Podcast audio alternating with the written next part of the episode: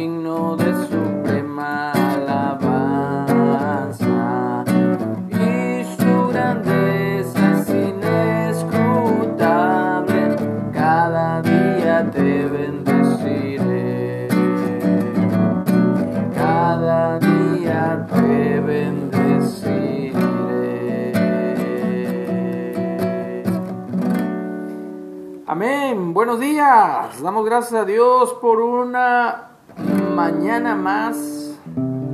Pero no es cualquier mañana. Es día de descanso. Y damos gracias a Dios porque hemos llegado al fin de semana.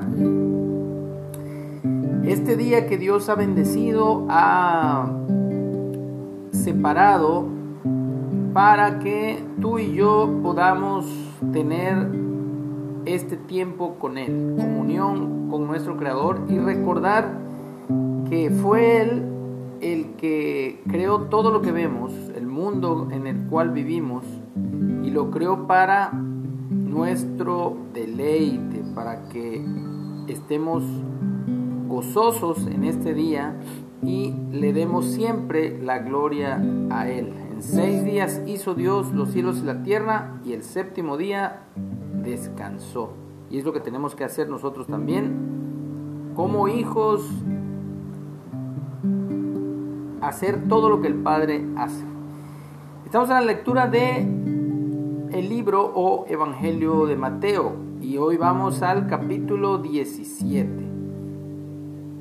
El título para hoy es La transfiguración. Dice así, seis días después de la lectura que tuvimos ayer, donde Dios, Jesús le dice a los discípulos que el Hijo del Hombre vendrá en la gloria de su Padre con sus ángeles. Seis días después, Jesús tomó a Pedro, a Jacobo y a Juan y los llevó aparte a un monte alto. Vean cómo Jesús hace esto. ¿Se acuerdan quién hizo esto con Jesús? El diablo. O sea que el diablo hace, imita todo lo que Dios y Jesús hacen. Bueno, los lleva a un monte alto y se transfiguró delante de ellos y resplandeció su rostro como el sol y sus vestidos se hicieron blancos como la luz. El día de ayer eh, comentábamos de que el último versículo del capítulo 16 dice, en verdad les digo que hay algunos de los que están aquí que no gustarán la muerte hasta que hayan visto al Hijo del Hombre viniendo en su reino. Y fíjense cómo aquí eh, Jesús les muestra, mediante esta visión, eh, cómo, cómo realmente Él es, cómo realmente Él va a venir en gloria. Y acuérdense que en Apocalipsis lo describe tal cual. Así que dice, y resplandeció su rostro como el sol, y sus vestidos se hicieron blancos como la luz.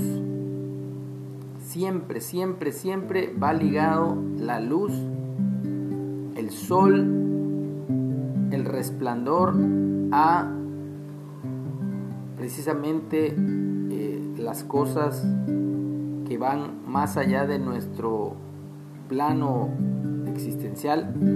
Y dice, y he aquí les aparecieron Moisés y Elías, hablando con él. Entonces Pedro dijo a Jesús, Señor, bueno es para nosotros que estemos aquí. Si quieres, hagamos aquí tres enramadas, una para ti, otra para Moisés y otra para Elías. Mientras él aún hablaba, una nube de luz los cubrió, y he aquí una voz desde la nube que decía, Este es mi Hijo amado, en quien tengo complacencia, en quien me gozo. A Él oigan, a Él escuchen, escúchenlo a Él, oíganlo a Él. Y al oír esto los discípulos se postraron sobre sus rostros y tuvieron gran temor. Entonces Jesús se acercó y los tocó y dijo, levántense, no teman. Y alzando ellos los ojos, a nadie vieron sino a Jesús solamente, o a Jesús solo, dice aquí. Cuando descendieron del monte, Jesús les mandó diciendo, y aquí viene la clave, no digáis a nadie la visión hasta que el Hijo del Hombre resucite de los muertos. Y quiero hacer un pause aquí. esa transfiguración que hace Jesús, esa manera de visión, eh, perdón, muy diferente a lo que es un sueño, que también en los sueños eh, se nos muestran cosas, pero aquí digamos que no es cuando estemos dormidos, sino que es literalmente algo, una visión es estando despiertos. Y eso fue lo que les pasó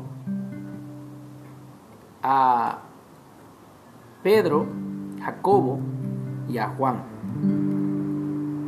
Y aquí está la clave. Jesús les mandó diciendo, no digáis a nadie, o no digáis a nadie, la visión hasta que el Hijo del Hombre resucite de los muertos. Entonces sus discípulos le preguntaron diciendo, ¿Por qué pues dicen los escribas que es necesario que Elías venga primero?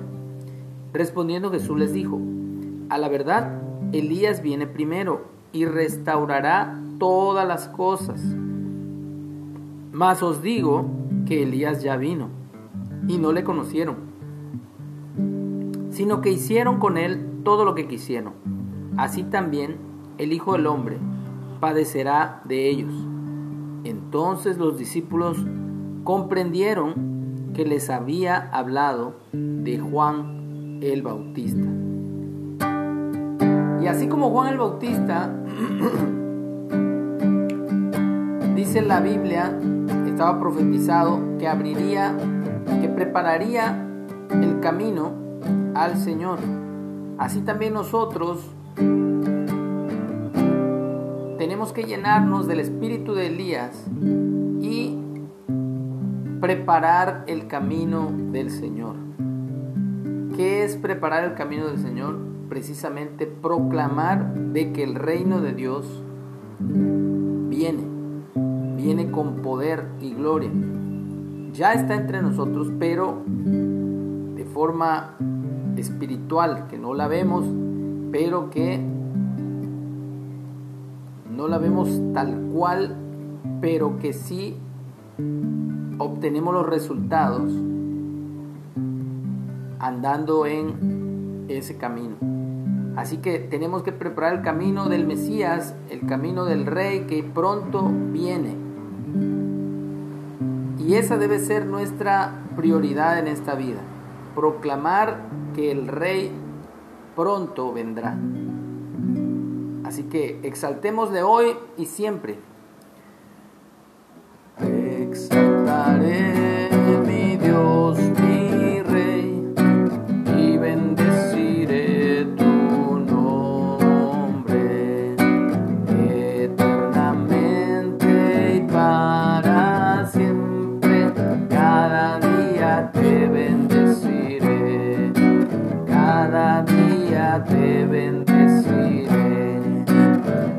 cada día